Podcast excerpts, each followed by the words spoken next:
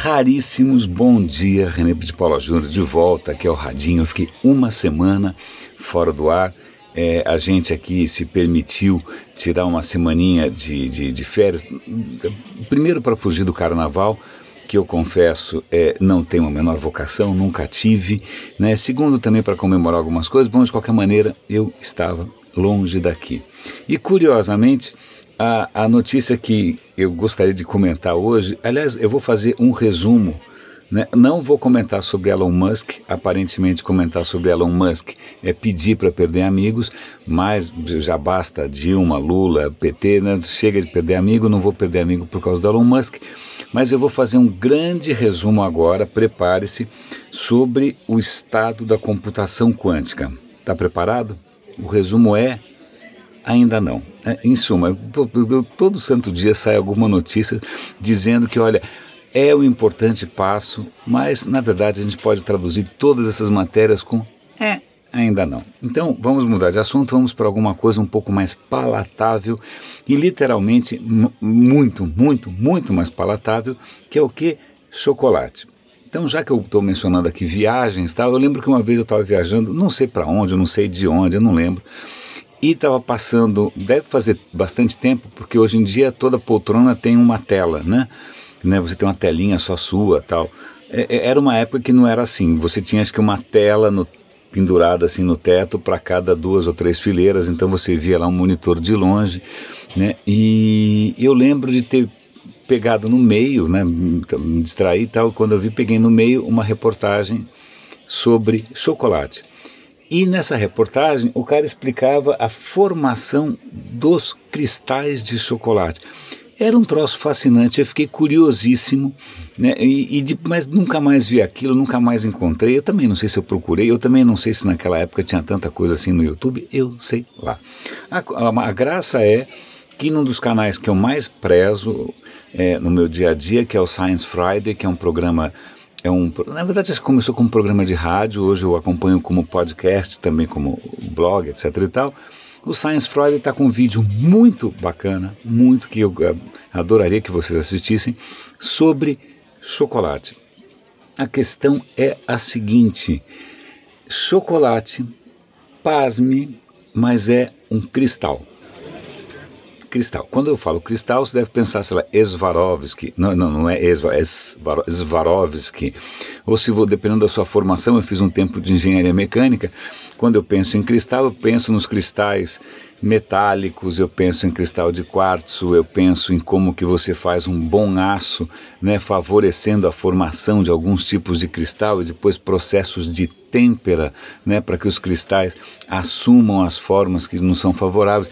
E eu também penso é a primeira vez que eu vi uma geleira lá na Patagônia, aquelas geleiras azuis, e eu descobri que não é que alguém botou tinta azul, simplesmente gelo é, é, um cristal e gelo pode assumir várias formas de cristal dependendo da, do, da pressão, dependendo da temperatura, e numa de, desses cristais de gelo ele fica azulado.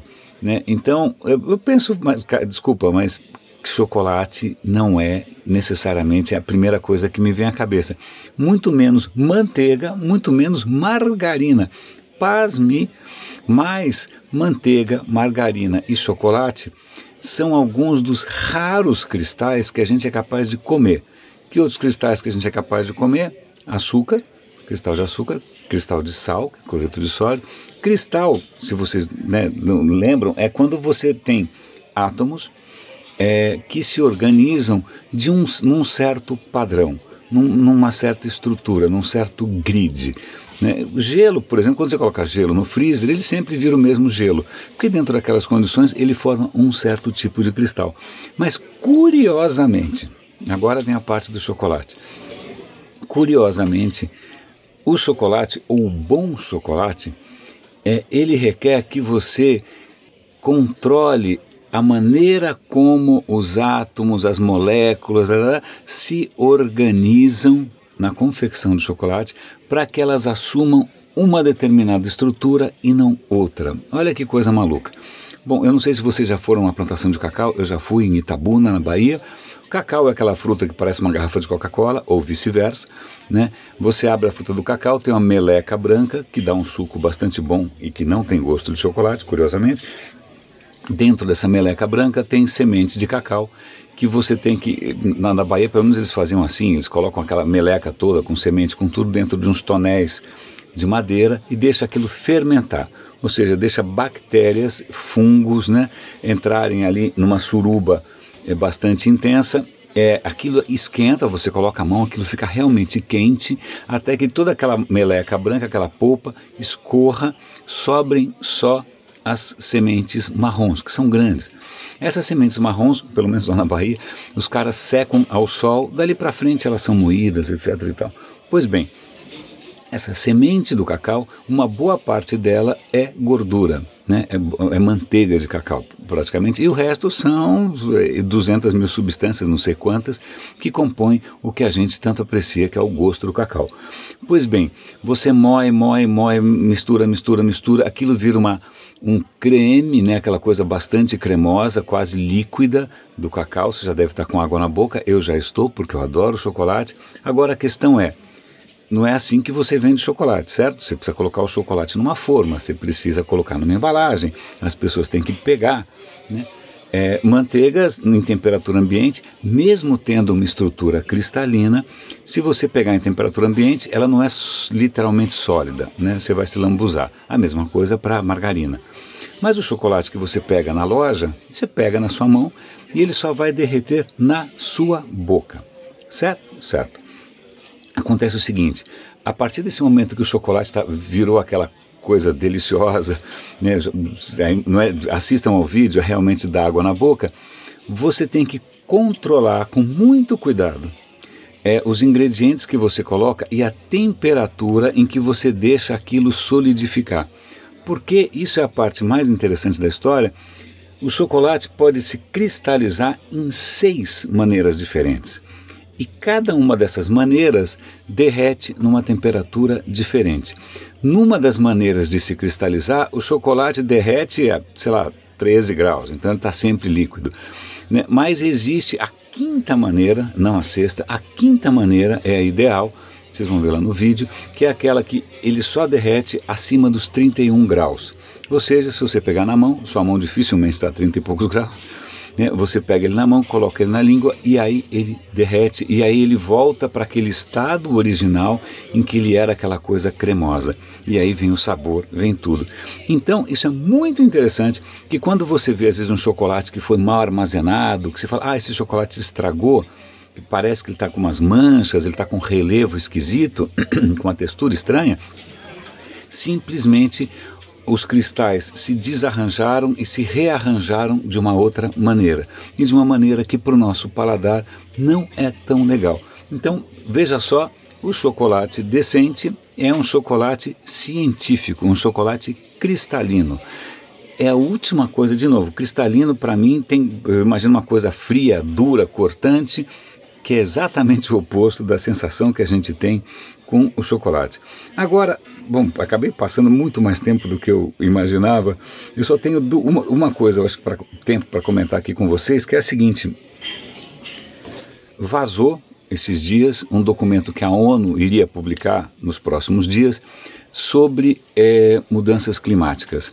O relatório ele é mais duro do que se esperava, o relatório ele é mais pessimista do que se esperava.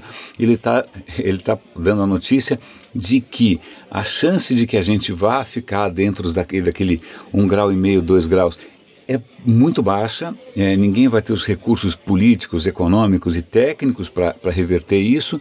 Então, esse relatório vai vazar a qualquer momento, você já está sabendo aqui no Radinho, que más notícias à vista. E aí, para complementar isso, eu vou dar link também para uma outra reportagem dizendo que é, quando a gente fala, ah, mas não vai ser um grau e meio, dois, vai ser dois graus e meio, três. É, o que que tem? Esse que, não é o que que tem. Na verdade, um grau a mais. E aí, o, a, essa reportagem cita um pesquisador que ele pegou 15 modelos climáticos, testou a exaustão e tal. Que, que ele percebeu? Um grau a mais pode aumentar a probabilidade de inundação, seca, incêndios, tormentas, diabo 4, furacão, de 3 a 5 vezes. dependendo da região. Né? Então veja só, esse clima é o que a gente chamaria de um sistema não linear. Os efeitos não são diretamente proporcionais às causas. Né? Quando você sobe um grau, a coisa realmente pode sair fora de controle. Por exemplo, pode simplesmente tornar absolutamente inviável a vida de corais. E corais são fundamentais para os ecossistemas marinhos, e eu não sei se você sabe, é, isso é, é ruim. É, então, ah, não quer dizer nada, o Trump vai falar isso, o Trump vai falar aquilo, o Bolsonaro, tanto faz. A questão é, clima é um sistema não linear, um grau a mais vai ser três a cinco vezes mais desastroso, e desastroso aqui não é simplesmente uma força de expressão. São desastres naturais que impactam milhões de pessoas.